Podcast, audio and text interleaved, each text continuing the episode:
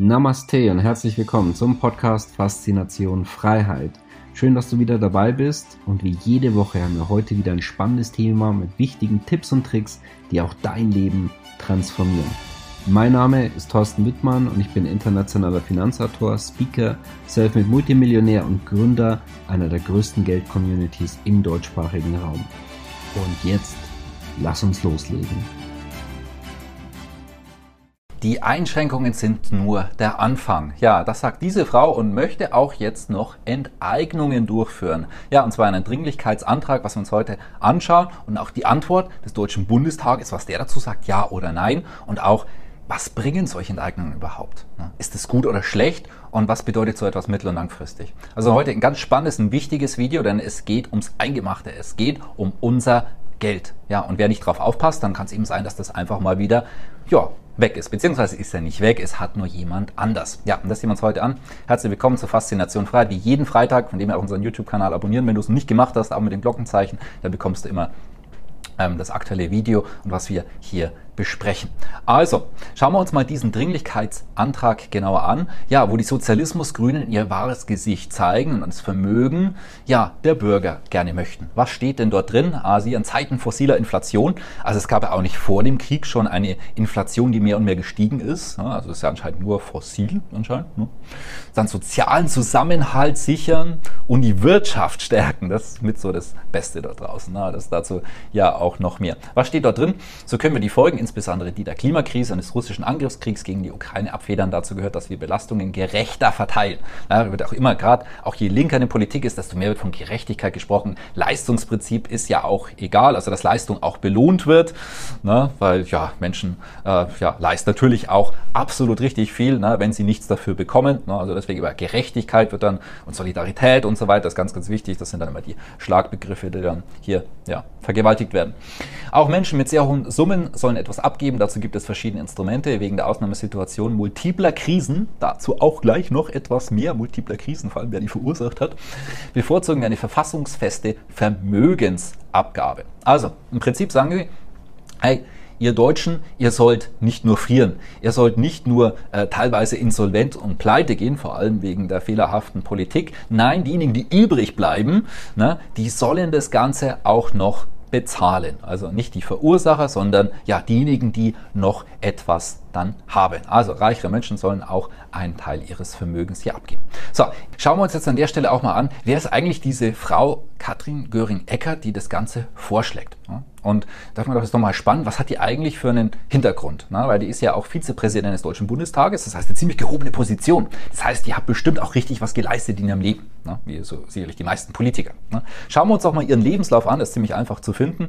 Hier unter anderem auf der Seite vom Deutschen Bundestag. Also hat hier 84 Abitur, Theologiestudium in Leipzig ohne Abschluss. Das heißt, also sie hat ihr Studium abgebrochen, also Studienabbrecher. Na gut, mal schauen, was kam danach. Mitarbeit im Arbeitskreis Solidarische Kirche und dann sind noch weitere Stationen, alle politischer Natur. Das heißt, diese Frau hat im Prinzip noch nie wirklich in ihrem Leben gearbeitet, hat immer nur dem Steuerzahler auf der Tasche gesessen und ja, sich dadurch halt so bestimmte eigene Ideologien aufgebaut, von der Praxis und auch von ökonomischen Zusammenhängen, die wir uns nachher anschauen, ja, Fehlanzeige. Die finden wir hier natürlich nicht. Und dann ist es natürlich auch irgendwie klar, also ist doch auch verständlich. Also wenn ich mein ganzes Leben lang vom Steuerzahler Geld bekomme, ja, dann würde ich auch schauen, ne, dass da irgendwie mehr Geld dort reinkommt. Ne? Also das so wirtschaftliche Zusammenhänge, wenn ich damit nicht wirklich anfangen kann, ist ja klar. Dann ist ja logisch, dass solche Vorschläge kommen. Also ist es dann überraschend? Ja, nicht wirklich. Ne? Also ja, also unsere hellen Köpfe auch gerade, die bei den Grünen dort oben drin sitzen und ähm, ja, das Ganze dann äh,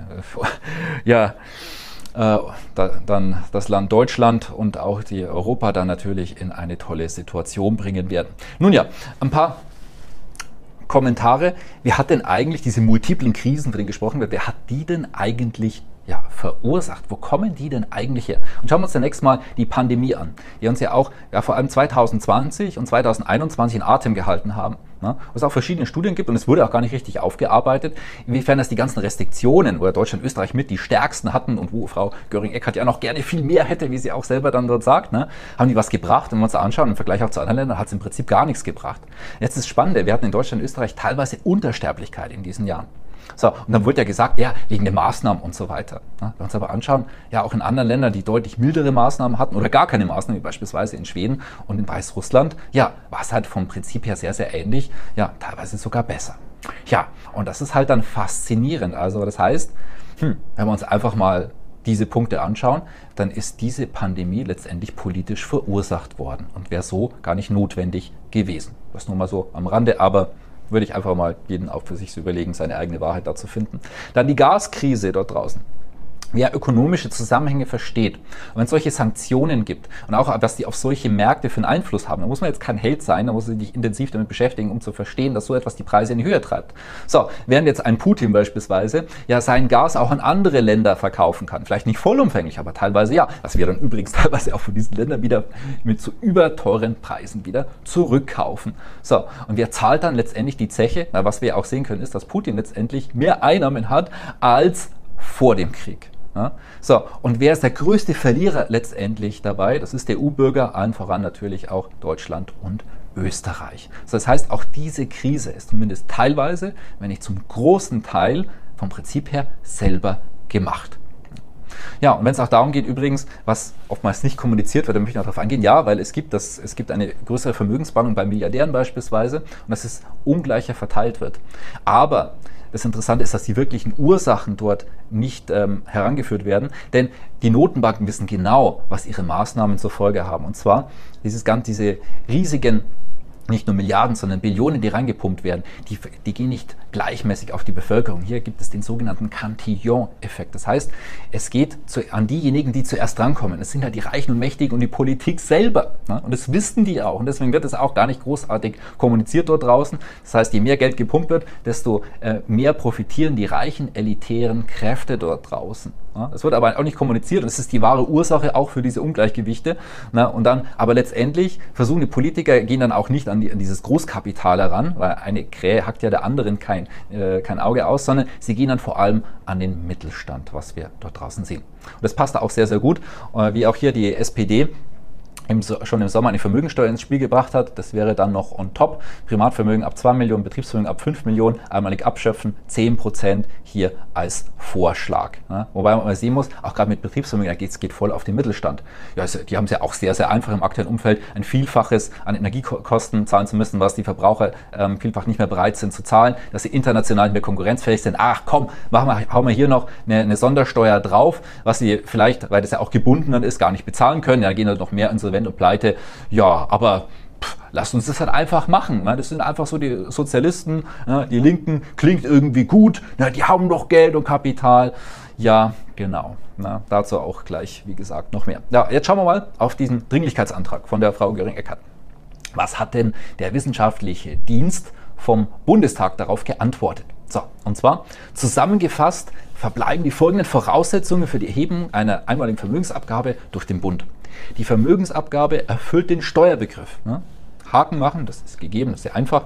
Die Vermögensabgabe wird einmalig erhoben, also nicht regelmäßig. Da kann man auch einen Haken machen, ist ja ganz einfach, muss ja nur einmalig gemacht werden. Ja, vielleicht später ein paar Jahre wieder, wer weiß, aber jetzt machen wir es erstmal einmalig. Ne?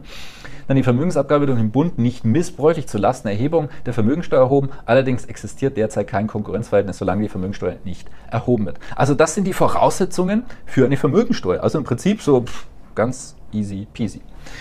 Dann weiter die Entscheidung, welcher Anlass für die Erhebung in Betracht kommt, ob der jeweilige Finanzbedarf die Erhebung rechtfertigt, muss daher wie bei Steuern generell dem Gesetzgeber überlassen werden. Also das muss halt die Politik entscheiden. Auf der Grundlage dieser Auslegung können auch die Folgelasten der Klimakrise oder des Krieges gegen die Ukraine nach der Einschätzung des Gesetzgebers ein tauglicher Anlass für die einmalige Erhebung einer Vermögensabgabe sein. Also im Prinzip wird dort gesagt, hey, gar kein Problem, das können wir ziemlich einfach durchwegen. Ihr müsst nur ein bisschen was beachten, aber dann ist das alles kein Problem. Das ist hier, was der Wissenschaftliche Dienst des Deutschen Bundestages dazu sagt. Und jetzt möchte ich abschließend noch sagen, wie gut und sinnvoll ist es denn dort draußen, so etwas durchzuführen? Und dazu ein ganz einfaches Prinzip. Geld bleibt dort und geht dorthin, wo es am besten behandelt wird. Wo es Unsicherheit gibt, wirst du dort Geld deponieren, beispielsweise bei Banken, die unsicher sind oder Geldanlagen, die unsicher sind, und wo du dann vielleicht weniger rausbekommst und du Angst hast, du wirst vielleicht enteignet, würdest du dort investieren und sagen, ja super, na klar mache ich das, mein Geld ist mir ja ziemlich egal, wo ich das hinstecke, na, wenn es weniger wird, nein, natürlich nicht. Und genau das ist das Prinzip. Wenn wir uns die reichsten Länder dieser Welt anschauen, Wir sehen hier so eine Übersicht. Die sind groß und reich geworden, die Bevölkerung. Das heißt, diese wohlhabende Bevölkerung, denen geht es gut insgesamt. Natürlich hat jedes Land irgendwo seine Probleme, aber insgesamt geht es denen ziemlich gut im Vergleich zu anderen. Das sind die reichsten Länder dieser Welt. So, und die garantieren Eigentum. Zumindest bis dato. Kann sich natürlich in der Zukunft ändern. Und dann, ja, ist das schon der Anfang vom Abstieg mehr und mehr. Und das, was wir dort draußen leider beobachten können. Und wenn wir uns hingegen eher sozialistisch angehauchte und sehr, sehr linke Länder anschauen, wie beispielsweise Venezuela, oder Kuba oder auch solche chaotisch linken Länder wie beispielsweise Argentinien. Ja, ich weiß nicht, ob du dort grundsätzlich in, in der Wirtschaft tauschen möchtest und besser dort leben. Also ich war in jedem dieser Länder vor Ort und ich muss sagen, nö, möchte ich persönlich nicht weil es ist nicht einfach, dort etwas aufzubauen und das Ganze zu behalten und hier diese rechtliche Sicherheit zu haben. Denn Smart Money geht dorthin, wo es am besten behandelt wird. So, und was machen dann die Politiker? Die, die gehen nicht auf die Ursache, warum gehen dann die ganzen Gelder raus. Sie wird es auch schon mehr und mehr aus der Eurozone im Übrigen sehen, ne? sondern sie machen dort mehr und mehr restriktive Maßnahmen, ja, um diejenigen, äh, um Menschen und das Kapital dort ja irgendwie festzuhalten, drin zu halten, äh, oder beziehungsweise ja, ähm, die ansonsten zu bestrafen mit Sondersteuern und so weiter. Also genau der falsche Weg, ja, und das ist dann eben genau dieser absteigende Ast, den wir mehr und mehr dort draußen sehen.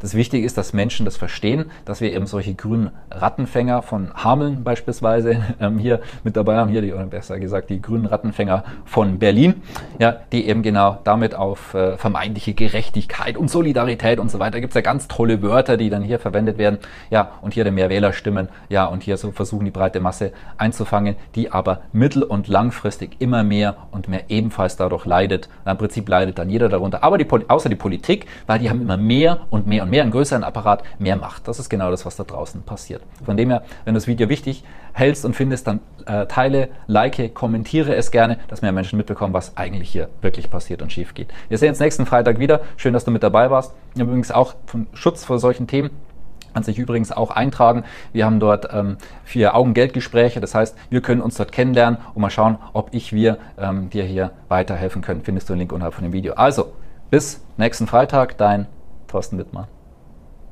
Schön, dass du wieder dabei warst. Wenn dir der Podcast gefällt, erzähle gerne dein Umfeld davon, sodass auch dieses von den Inhalten profitieren kann. Und falls du es nicht schon gemacht hast, abonniere den Kanal, damit du künftig keine Folge verpasst und vor allen anderen informiert bist. Gerne kannst du uns auch einen Kommentar und eine positive Bewertung bei Apple Podcast dalassen. Bis zum nächsten Mal, dein Thorsten Wittmann.